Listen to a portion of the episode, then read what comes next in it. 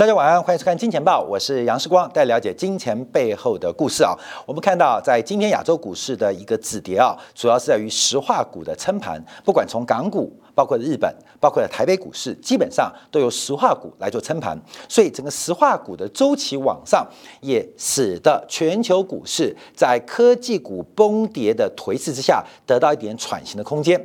那石化股的大涨跟科技股为什么会大跌？这直接的关系是非常非常明显的啊！在过去几个。呃，交易日当中或过去几周当中啊，我们在今天啊部分特别提醒大家注意到，这个做多原油、放空科技股可能会成为一个。非常重要，财富转折的起点。我们先讲原油，再回来讲科技股啊。原油市场在昨天晚上突破了八十块美金，尤其以布兰特原油做关注，这个创下了三年以来的新高。所以我们在过去几天呢，过去呃提醒大家注意到，第一个突破短期最近的一次啊是七十二点七，作为原油关注的。停利点啊，停利点，因为应该啊从这个底下做上来，应该是停利问题啊。这每一次我们对原油乐观，你都买一口或买五口或买十口话，到现在为止，你可能满仓满仓是原油啊。到了九月二十六号，我们提到了七十四点八啊，叫停利点，就是原油怎么看，就是一路往上啊，商品之王，商品通胀的最后一棒看原油，那怎么看？七十四点八作为停利，假如七十四点八。跌破，我那天在节目讲就去死吧啊，七十四点八就把所有部位全抛掉了。好，七十四点八不仅没有来回撤，而且进一步站上八十块。所以目前对于呃这个商品通胀的最后一棒原油做观察，它的停利点拉高到七七点五元了，是从形态面我们一步一步往上来进行追踪。那油价会做突破，最特别是昨天晚上 OPEC Plus 的第二十一次的部长级会议。那昨天晚上召开这个会议啊，最特别的地方是整个会议总共的时间不到二十五分钟，而且在会后是连续第二个月第二个月没有进行新闻发布会。那成员国还是把原来在七月份 OPEC Plus 啊，在整个大规模减产的背景之下，微幅的减少减产啊，就是增额啊，所以十月份啊，只是恢复其中减产超过四百万桶当中的其中四十万桶，所以这个增产的这个数量。跟配额是严重的低于市场预期，尤其在上个月，美国白宫对于中东国家进行了喊话，希望阿拉伯国家能够适度的增产原油，来平抑油价喷出引发的物价膨胀。可是我们看这次会议当中啊，不管是沙特还是俄罗斯，并没有理睬。美国白宫包括拜登的呼吁，继续维持自己的步调，甚至欧佩克把二零二二年的全球经济展望跟原油需求大幅的调降。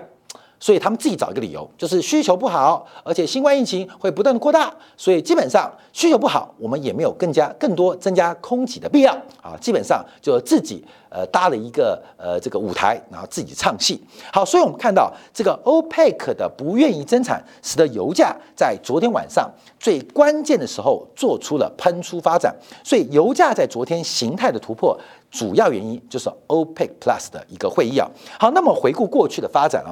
呃，时间就慢慢接近一年了。回想我们去年对于原油的观察，应该是从十月底原油在四十二块来进行掌握。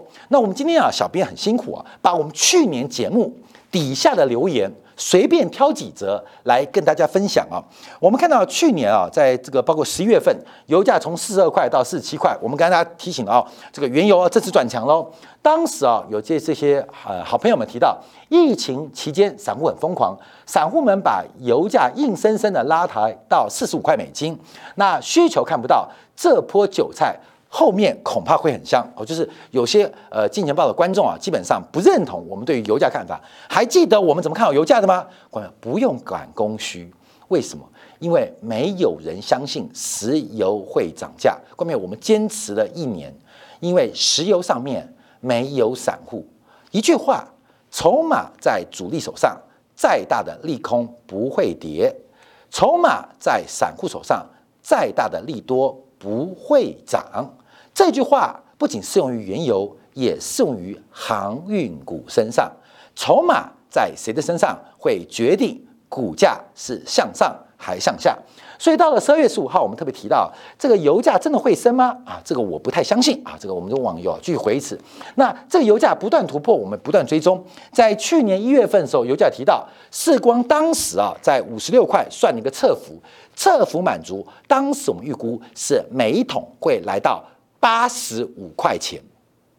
今年年初，我们曾经计算过原油的涨幅满足是来到。八十五块钱啊，那当时当然不可思议啊，所以呃就有观众来嘲笑我们呐啊，看上呃看好原油上八十五块钱啊，你就赶快认错吧，你就赶快等着我认错啊。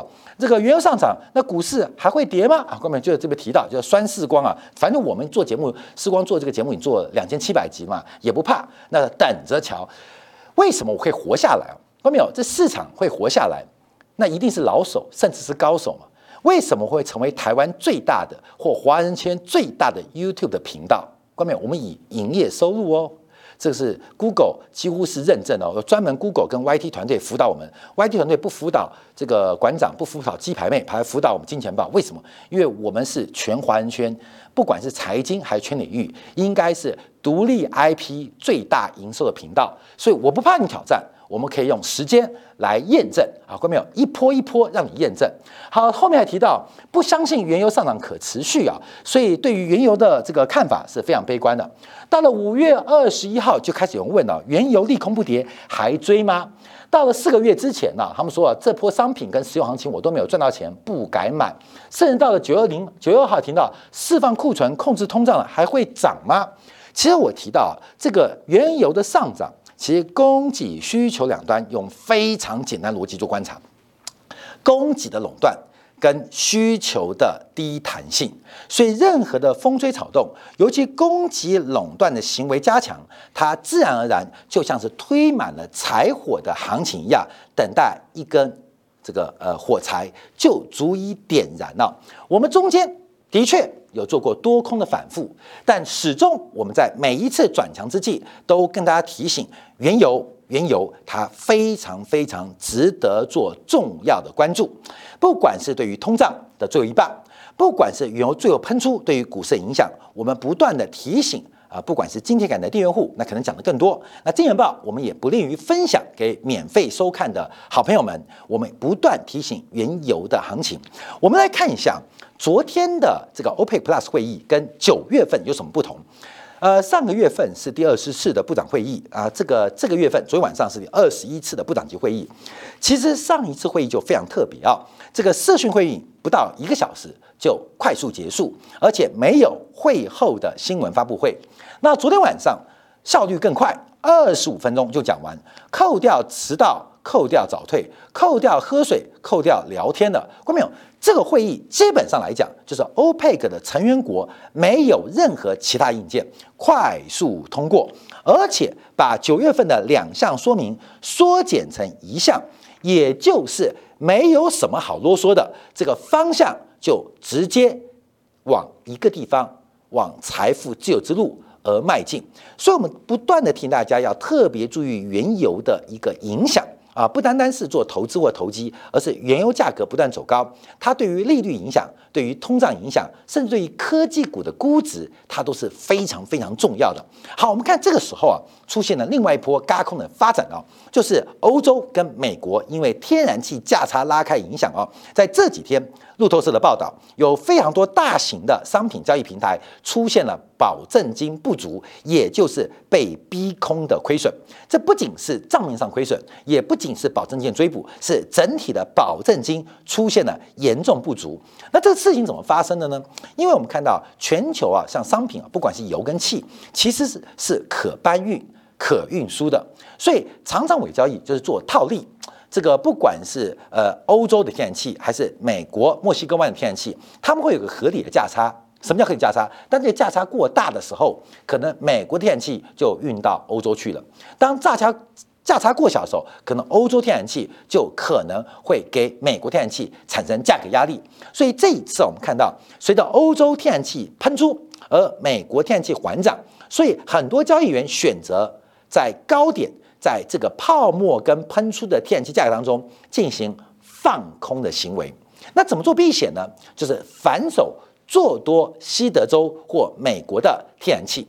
可是我们看到做多的部分有涨，可是放空的部位嘎更凶，所以出现价差不断扩散的变化，而这个扩散引发了保证金的严重不足，所以我们看到目前啊，这个欧美天然气价差的拉开，使得这个非常多的投资人或是避险基金，甚至交易平台出现了严重逼空、嘎空跟追捕保证金动作，那影响会多大？我们就要持续关注，因为我们在昨天节目特别提到，九月份我们收视率唯一最差一集就提到的二氧化碳、碳权、碳税跟碳配额问题。观众朋友对这个问题可能不重视啊。大家知道，因为我们提到商品通胀第一波接近尾声，未来看到的是结构性通胀。而这个结构性通胀有很多是交易环境的改变，包括一体化、全球化的破碎。另外就是我们加租的一些成本，包括能源成本、碳权跟碳配额，它都有货币成本。而这个货币成本会成为结构性通胀，尤其是能源结构性通胀一个非常重要推升的力量。所以我们特别提到这个这次天然气跟石油价格大涨。其实很重要，被嘎的原因就来自于碳权跟碳税这个转嫁到消费者手上，转嫁到消费者手上。关键你知道，全球石油商就是那三家、那五家嘛，用石油、用天然气的那三亿人、五亿人。看到没有？供应商就是三家、五家，发电厂三百家、五百家，消费者三亿人、五亿人。关键这个生意，你觉得？呃，石化厂商或是发电厂商，他能不转嫁吗？由在西方这种自由的市场价格机制当中轻松转嫁嘛？因为这个需求者跟供给者、买方跟卖方的谈判机制是完全没有优势嘛？消费者非常弱，而发电厂或是发电厂背后的石化厂商，它的力量非常强，所以在西方这种市场自由的价格机制之下，轻松的转嫁所谓的制度成本，就是所谓的。碳税或是碳配额的货币成本，所以我们一直提醒大家注意到，这个成本转嫁会非常明显，而且加倍奉还。尤其是过去这几年啊，这个石化产业被所谓的绿色组织啊、呃呃温室效应的这个政策舆论风浪啊打压的一塌糊涂，人人喊打，人人喊打，感觉真的是黑金做油做气的感觉，就是破坏地球的最可恶的恶人。好，这是。加倍奉还，我做恶人可以，可是要做恶人的代价，而做恶人的代价是转嫁给那些指出他们是恶人的消费者。好，我们看到，我们以台湾为例啊，台湾地区为例，因为台湾呢，基本上啊是一个非常左派的地方。你不要以为台湾讲自由主义啊，屁啊！台湾是一个非常左的一个政府，你知道吗？甚至比。对岸的政权还要左啊，什么全民健保啊，包括了油电价格，台湾超级左，超级左就是蒋介石啊，这个呃，继宇宙尽己之生命，翻过来看都是毛泽东语录，你知道吗？对外讲一套，对内全部是用社会主义方法在治理台湾地区啊。那我们看一下这个台湾地区越左嘛，所以可以做一个指标，我们要从台湾唯一的天然气进口的合法厂商中国石油。就台湾的中国石油，再看到台湾唯一的电力供应商台湾电力，我们会看到一个非常重要的变化。昨天呢，台湾中油表示，上半年赚了上百亿元啊，赚了一百多亿啊。可是光是八月跟九月两个月时间，把家底赔光，上半年的获利已经把在两个月之内赔光了，赔光了，而且还不够赔到。去年的获利，而且这个获利呃，这个侵蚀跟亏损的幅度还正在不断的扩大。好，为什么？关键我们看中油的这个台湾中油啊，进口天然气的成本正在快速的走高。从每每一桶啊，将以原油价格为例啊，从二三十块到九十块，天然气涨幅更大，五倍到八倍。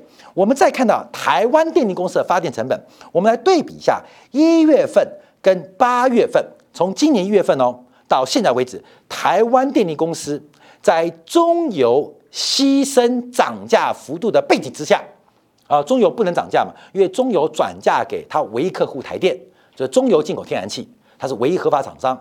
那它的最大客户就是台湾电力公司天然气发电。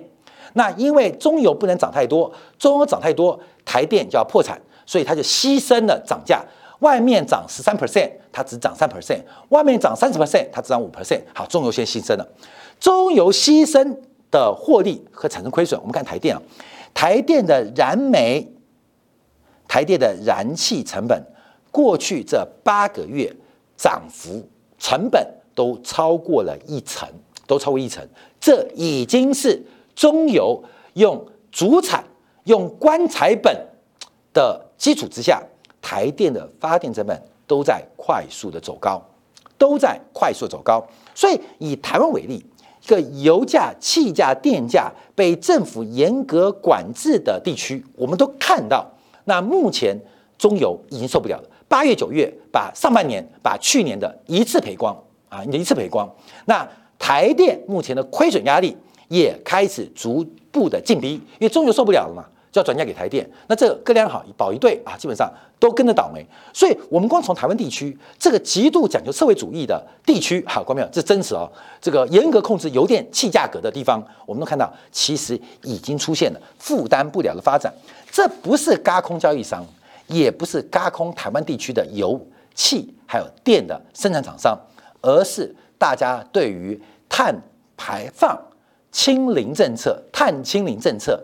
所必然付出的成本，这个成本不是只有碳权，也不是只有碳配额，还有更大的一个货币成本正在发生啊！所以我们看到这个市场是不断膨胀。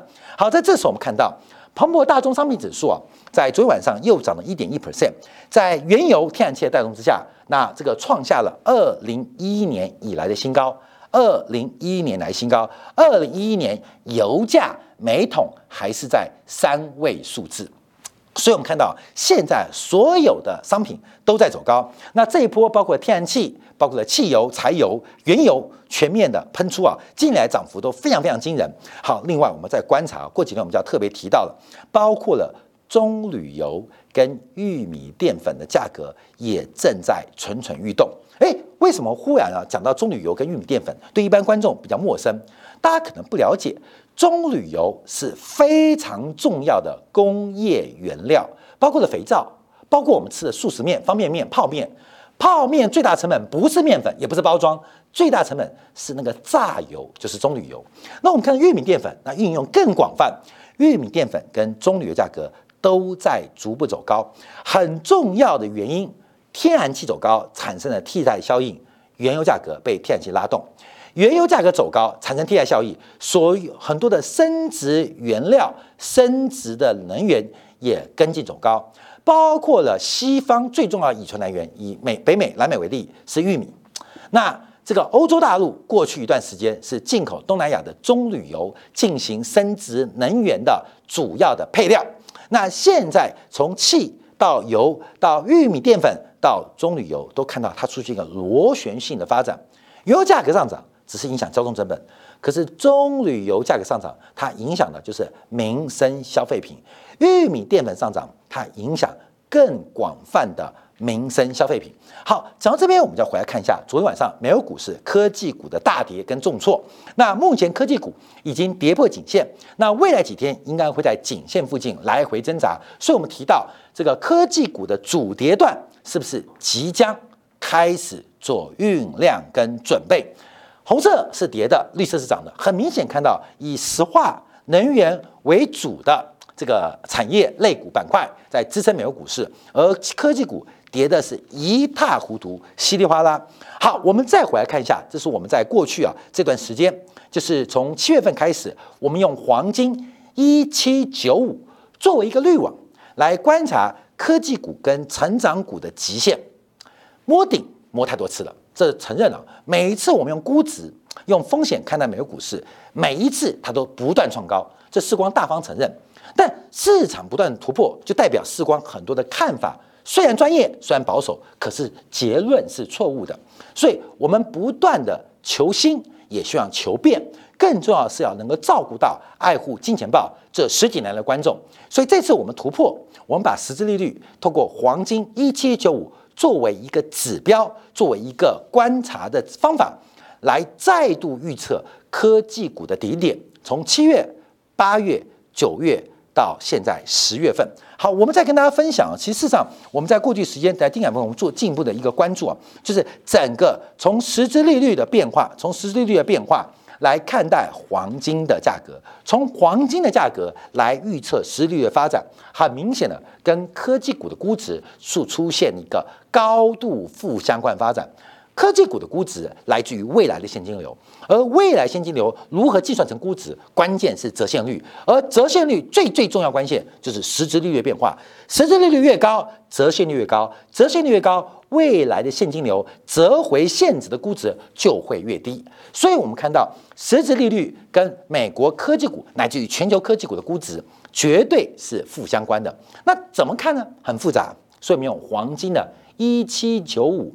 作为一个滤网，因为黄金的走势常常会领先于实质利率，所以看黄金做科技股会变成一个非常重要的一个关注跟发展的指标。然后最后我们看到这个，哎，好事啊，这个祸呃，这个福祸祸不单行嘛，啊，福无双至啊。我们看昨天晚上这个 Facebook。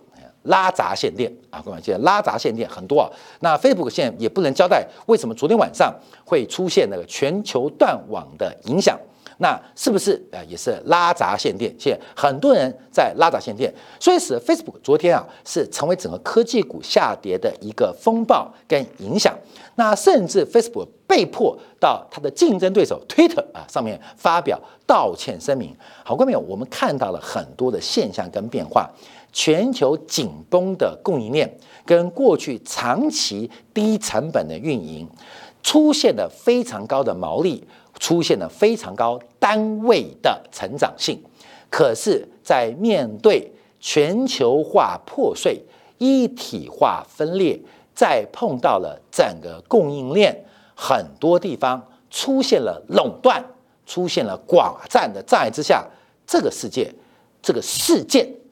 才刚刚开始，就提醒大家，美国现在受到债务上限仍然没有受到国会通过影响，使得过去几天、过去几周，还有未来几天、未来几周，美国的债券供给量是放缓的。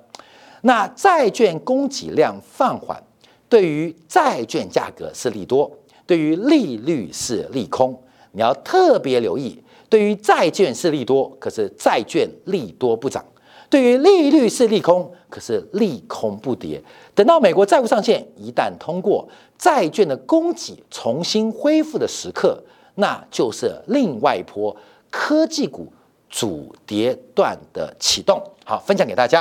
好，我们休息一下，回来就要讨论什么啊？啊，讨论更深的，分享给今天感，就是诺贝尔奖啊。这个我们每一年都会做这个专题啊，因为我觉得这个呃，在人类不管是自然科学跟社会科学的这个顶端前沿的发现跟发明当中，我们都尽可能的跟大家来分享一些最新发生的变化。从这一次诺贝尔的一个医学奖的得奖两位人。呃，这个呃，包括了不管是从通道啊，还是对于痛觉跟触觉的发现，又跟我们理财有什么关系？自然科学的突破能不能在我们投资理财、在经济、在管理、社会科学会引以为戒呢？我们秀一下，回来从诺贝尔这个呃医学奖这次两位桂冠的得主，他们所做的一个重大的突破跟发现，来看看我们的投资下一步应该怎么来借鉴。